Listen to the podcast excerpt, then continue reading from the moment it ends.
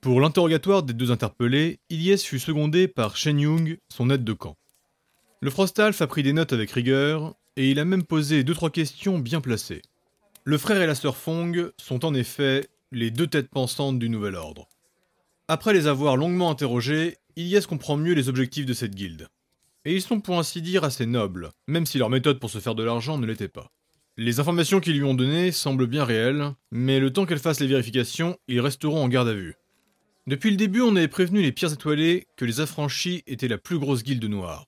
Mais maintenant, Ilyes Ravanor s'inquiète. Au regard de ce que les deux chefs du Nouvel Ordre lui ont dit, cette guilde semble encore plus puissante qu'il n'y paraît. Et son lien apparent avec des membres d'équipage du bateau est très dérangeant. Comment une guilde noire pourrait viser des hommes du Léviathan aussi impunément? Shen Yung, je commence vraiment à croire les théories du lard. Eh bien, si je puis me permettre, vous êtes tombé bien bas, Madame Ravenor. Ilyes sourit. Ross et Shinsu remontent avec une partie des perquisitions. Ils ont mis beaucoup de temps à faire le point, mais au moins, les choses sont bien faites. Il y avait bel et bien les deux contenants des sachets de drogue, avec les gouttes de tracker, mais ils ont aussi trouvé une belle quantité d'or et d'argent, quelques armes, beaucoup de matériel, comme des tentes et des sacs de couchage, et il y avait aussi de grosses caisses d'habits et de souliers. L'un des membres du nouvel ordre qui a été interpellé leur a expliqué que la Guilde Noire fournissait de nombreux habitants pour se préparer à l'Atlantide. Alors que les deux pierres étoilées sont en train de monter les étages, les grandes oreilles de Ross frémissent. Shinsu, je crois que c'est. Sans prévenir, Shinsu se met à courir. Didi Et Ross constate que la magie fait toujours effet sur lui. Après leur petite victoire, Raylor et Eular sont en train de se diriger vers le commissariat. Ils viennent d'être arrêtés par un groupe d'enfants qui voulaient des autographes. Une partie du groupe était des fans de Bristono, tandis que d'autres de Pierre qui roule. Ah, franchement, bien joué ton bluff. Mais c'était quoi au final la fiole que tu lui as montrée? Oh, une fiole que j'ai empruntée aux scientifiques de notre équipe. Mais tu l'as remplie avec quoi? Et comme nous étions face à une experte, j'ai préféré assurer et mettre un peu de ma personne à l'intérieur. Oh, ok. En tout cas, bien joué. Elle a tout gobé. Coquin. Quoi? Non, rien. Raylor s'immobilise. T'entends pas là? Ular s'arrête intrigué. Les failles du troll se mettent à pulser. Entendre quoi? C'est. C'est le chat Et Raylor s'élance dans les couloirs. Quoi? Mais, mais de quoi tu parles? Mais, mais pas si vite Dans sa course, Raylor Dratek bouscule tous ceux sur son passage. Ular s'élance et le rattrape. Je pense que j'ai entendu le chat. C'est Didi, je te dis. Mais comment est-ce que tu peux reconnaître et savoir que c'est... Oh Au milieu du couloir, un petit chat, tout rond, tout mignon. Raylor fonce dessus et le chaton roule sur le dos.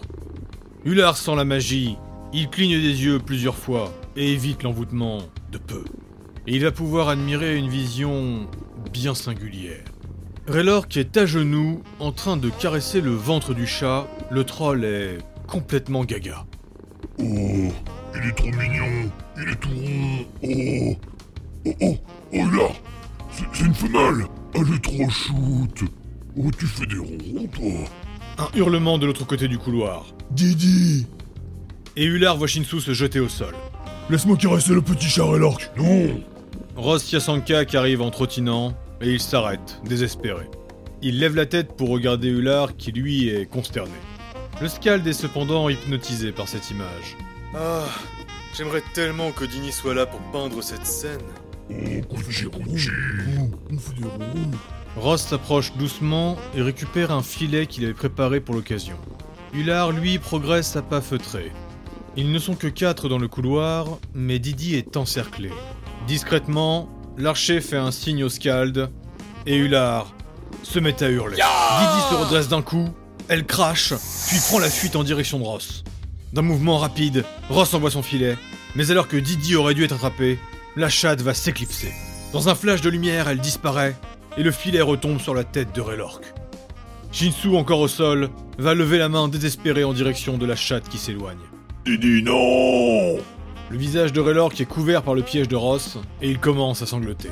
Pourquoi t'as crié, Ular Pourquoi? Ular et Ross échangent un regard perplexe. Elle commence à m'agacer, cette petite chatte. Grince des dents l'archer qui récupère son filet. Oui, bien, on s'en occupera plus tard. On a de très bonnes infos à vous partager. En attendant, ramassons ces demeurés. Didi Quand ils arrivent au commissariat, Ilyes les attendait avec de quoi se substanter.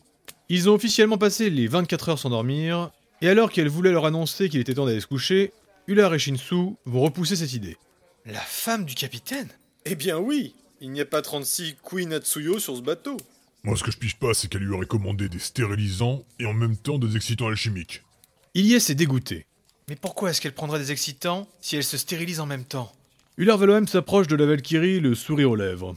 Ilyes, faire crac-crac, ce n'est pas que pour faire des bébés. Je vais te mettre Céleste dans les dents, Ular. Le Scald recule en grimaçant. Ce que je voulais dire, c'est que si elle prend des stérilisants, c'est qu'elle veut s'amuser.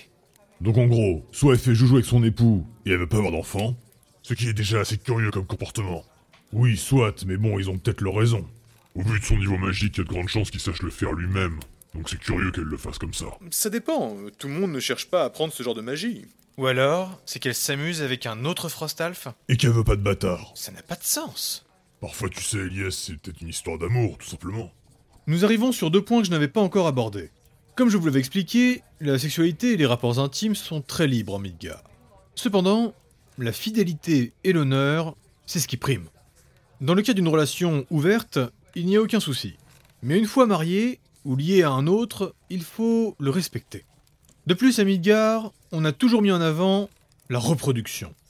L'Alliance a besoin de sang neuf pour gérer ses multiples conflits, mais surtout, la fécondité des Midgardiens est tristement plus difficile que celle des autres peuples. Les raisons sont inconnues. Certains parlent d'une sorte de malédiction, tandis que d'autres expliquent cela par un excès de puissance. C'est donc vu comme un honneur, pour le mâle comme pour la femelle, que de faire des enfants. D'ailleurs, soit dit en passant, en dehors de la grossesse, l'homme et la femme ont des responsabilités égales en ce qui concerne l'éducation de l'enfant. Se stériliser quand on est en dehors d'un front militaire, c'est donc quelque chose de rare en Midgard. Pour la deuxième réflexion d'Iliès, c'est un autre aspect que les soldats connaissent et pratiquent beaucoup. Pour éviter d'utiliser la magie ou encore des composants alchimiques, les militaires qui veulent se détendre pendant une campagne vont s'amuser avec une autre race que la leur.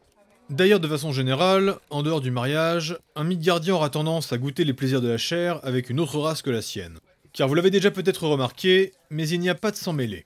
La reproduction interraciale ne fonctionne pas, ce qui est un avantage incroyable quand on veut s'amuser, mais qui peut être très triste pour les couples interraciaux. Après, il faut se dire qu'en Midgard, il y a plein d'enfants à adopter, les guerres font pléthore d'orphelins. Bref, reprenons. Ular continue pendant qu'il termine de se recoiffer. En tout cas, d'après la collectionneuse, Madame Atsuyo est très, très volage. Je pense qu'on devrait mettre un Noga sur le coup. Le Scald se tourne vers Shinsu qui est en train de se servir un verre de vin. Et oui, il est 8h du matin. Le Frostalf reste impassible. Si c'est pour le bien de Midgard. Se moque Shinsu. Mais Ilyes s'interroge. Sans parler de l'irrespect, je ne comprends pas pourquoi on devrait la suivre. Raylork intervient alors qu'il termine d'avaler une grosse cuisse de poulet. Le capitaine Atsuyo a une maladie bien connue des mages puissants. Ular sourit, Ilyes s'intrigue, Raylork s'explique. La grosse tête et le complexe de supériorité. Il pense qu'il est intouchable, notamment la cachette de ses badges de police. Quand Raylork lui a demandé si personne n'avait été marqué pour être protégé par sa magie, il a hésité un bref instant. Il y a de très grandes chances qu'il ait marqué sa femme, sinon elle aurait constamment le risque d'exploser avec ses protections magiques. Ce qui veut dire que malgré elle, Queen Atsuyo est une potentielle faiblesse du Léviathan. Alors qu'elle termine de mâcher sa viande séchée, Ilyes approuve. Elle oublie toujours que derrière leurs airs d'amateurs, Ular et Raylork sont très futés. De l'autre côté de la table, Ross termine de lire l'interrogatoire des deux chefs du Nouvel Ordre. Il essuie les nombreuses miettes qu'il a mis partout en croquant un bout du gâteau, et il passe la feuille à Ular. La priorité, c'est les affranchis. Il faut comprendre comment ils arrivent à échapper aux gardes du Léviathan, et surtout par quel miracle ils sont rentrés dans la salle des machines. Si c'est bien le même groupe qui a assassiné notre victime. Ouais, mais c'est pas gagné. On a eu de la chance avec le Nouvel Ordre. Sans Kala, on n'aurait sûrement pas pu tomber sur le quartier général aussi facilement. Pour les affranchis, ça va vraiment être une autre paire de manches. Ular Valoem fait le point. La première victime était une Frostalf qui travaillait comme messagère dans le bateau. Aucune famille à bord, et elle dormait dans le dortoir d'équipage E4. Techniquement, elle travaillait pour la maison des Scalds. Elle a été retrouvée plantée par deux coups de couteau dans le bar Le Funambule, aux étages inférieurs. Shinsu rajoute Et ce bar n'avait aucun lien avec aucune des guildes noires existantes. Ular reprend en attrapant l'un des petits morceaux de gâteau qu'a fait Ilyes. Et la victime actuelle, c'est un viking qui travaillait pour la Ruao Babor. Lui aussi n'avait aucune famille et il dormait dans le dortoir F3. Il était sous les ordres du second Atsutoshi Haru, Et on l'a retrouvé égorgé dans la salle des machines. Raylord continue. Et donc aucun lien entre les deux morts, en dehors du fait que c'était des membres d'équipage. Hullard le reprend. Eh bien si, il y a quelques liens. L'un comme l'autre n'avait pas de famille à bord, et il y a de grandes chances que ce soit la même arme qui les ait tués tous les deux. Ilyes essaye de comprendre. Pour l'arme, je suis d'accord. Mais en ce qui concerne l'absence de famille à bord, je ne vois pas en quoi c'est remarquable. Eh bien, c'est évident. Ce sont des gens qui ont plus de chances de se mouiller dans de sales histoires. Sans famille, on est plus libre. Ouais, c'est un peu tiré par les cheveux. Remarque Raylork. Évite cette expression, ça ne te va pas, mon cher. Réplique Hullard qui regarde le crâne chauve et pierreux du troll. Raylork bon public, pouf de rire. Shinsu tombe lourdement sur son siège. Moi, ce qui m'intrigue depuis le début, c'est le motif. Et j'avoue qu'Hullard marque un point. Les deux victimes avaient sûrement des trucs à se reprocher avec les affranchis. Ilyes soupire. Ou alors, c'est l'inverse. Peut-être que c'est quelqu'un qui utilise des affranchis pour accomplir ses méfaits. Le visage d'Hullard s'illumine. Mais dis-moi, Elias, tu ne serais pas en train de penser à un complot, là? Je n'aime pas l'idée, mais si on doit s'attendre au pire, il faut y penser. Et j'avoue que j'ai beau y réfléchir, mais je ne vois pas pourquoi une guilde noire se mettrait autant en avant, sauf si elle y est forcée. Et la théorie du complot expliquerait aussi pourquoi ils échappent si facilement à tous les gardes. Comparé au Nouvel Ordre, ils se sont très vite propagés, et ils ont beaucoup plus de terrain. Ça laisse à penser qu'ils sont aidés. Ross vient de s'engloutir une carafe d'eau. Il s'essuie la bouche. Puis il y a le fameux cousin des sombres flots. C'est ma crainte, oui. Hullard savoure cet instant. Il aime voir son groupe partir sur ce genre de pente très savonneuse. Raylork, lui, par habitude, est en train de faire des étirements pendant qu'il parle. Si on ajoute la disparition des caisses de poudre, c'était techniquement sous l'autorité du capitaine Granerk. Shinsu se resserre un verre. Ça n'a pas de sens. Pourquoi les sombres flots iraient attenter à la quiétude du bateau? Cette famille a misé gros sur le Léviathan. Hullard prend un air grave. Les nains. Les Faminènes avaient misé sur le Léviathan pour attaquer Albion, pas pour partir en Atlantide. Et les rumeurs disent bien que les travaux ont été ralentis pour que ce soit le roi Kobold qui soit à la tête de Midgard pour la sortie du Léviathan. Il reste un long moment pensif et silencieux. Mais cet instant est rompu par une clé qui se tourne. Quelqu'un est en train de rentrer sans toquer. Et aucun de leurs civils n'oserait faire ça. Shinsu, Ross et Elias se lèvent. Le capitaine Graner des sombres flots et quatre gardes du Léviathan rentrent en les saluant. Les pierres étoilées s'immobilisent en le voyant rentrer.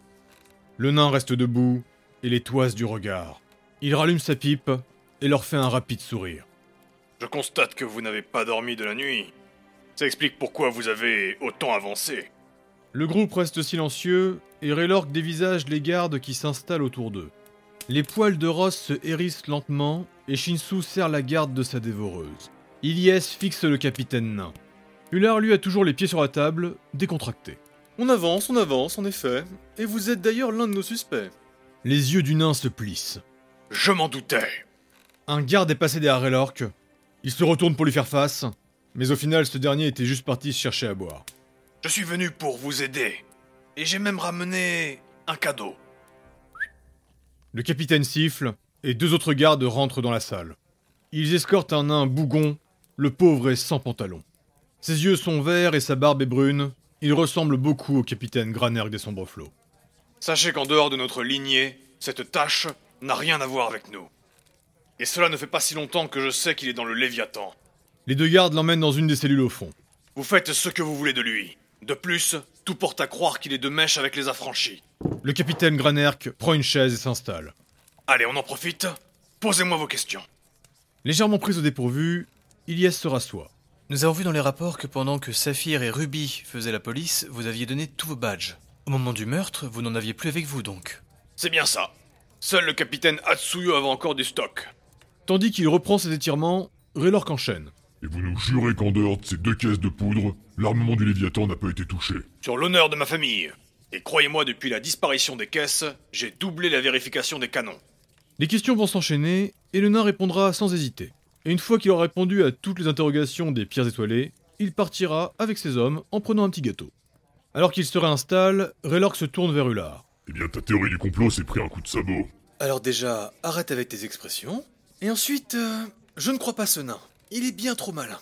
Comme disait mon maître euh, Grégor des barrières de bronze, chez nous, les intelligents, c'est souvent les méchants. Shinsu et Ross fixent Ular consterné. Ilyes n'est même plus étonné. Moi, je pense plutôt que tu veux pas le croire. Toi et tes foutues grandes histoires. Continue Raylork très amusé. Ross se gratte sous le menton. Avant qu'on ne se sépare, Ular, je pense que ça serait bien que tu t'occupes euh, du cas Didi. Ilyes s'agace. Encore Didi? Mais est-ce qu'on peut arrêter de perdre du temps avec ce chat? La Valkyrie tourne la tête vers Shinsu pour chercher son approbation, mais elle tombe sur un regard indigné, et Raylork commence déjà à larmoyer. Ilyes se ravise et les laisse continuer. Ular se lève. En effet, je vais vous examiner. Penchez la tête, grand troll musclé. Ular se tient derrière Raylork. Le champion met la tête en arrière, et Ular entoure son visage avec ses mains. Le troll se crispe, et le scalde se concentre. Une impulsion, un flash d'énergie. Raylork pousse un gémissement, et il ouvre les yeux. Ular se frotte les mains, il est en sueur. Ouh, cette magie est puissante et insidieuse. Pas facile à dissiper. Bon, eh bien, Shinsu, à ton tour. Le Frostalf grogne, mais se laisse faire. Il y a plusieurs méthodes et différentes magies pour désenchanter quelqu'un. Mais ce que fait Ular est assez particulier à voir. Quand Shinsu Tensei penche la tête en arrière et que Ular Valoem passe ses mains dans sa longue chevelure noire, Ies Ravanor ne peut s'empêcher de sourire. Elle a l'impression de voir un coiffeur en pleine action. Ross la regarde amusée, il a la même vision. Je pense qu'on a trouvé sa reconversion. Quand Shinsu est lui aussi débarrassé de l'envoûtement de Didi, chacun prend quelques heures pour aller se reposer. Pour leur seconde journée, ils ont déjà tous une mission sur laquelle s'affairer. Ross et Ular vont prendre le temps d'aller interroger le sombre Flo, qui aura passé quelques temps derrière les barreaux. Le Valkyne veut savoir ce qu'il a à dire sur les affranchis, car il voudrait avoir un point de départ pour commencer à pister. Shinsu lui va commencer la filature de la femme du capitaine, Queen Atsuyo. Par contre, je préviens, si pendant une journée y a rien de bizarre, j'arrête. Ilyes et Raylork, eux, vont aller rendre visite au second Atsutoshi Haru. Ce dernier avait été très ouvert pour les aider, et comme c'était le supérieur du viking assassiné, il va sûrement pouvoir les aiguiller. De plus, comme son bateau, la glace de l'aube, est devenu un lieu d'administration des étages inférieurs, il aura sûrement d'autres informations à leur donner. Alors qu'ils vont tous se coucher pour une nuit très courte, quelqu'un, au même moment, est en train de mettre son plan à exécution. Dans 15 heures, quelque chose d'irréparable se déclenchera, et il faudra faire un choix.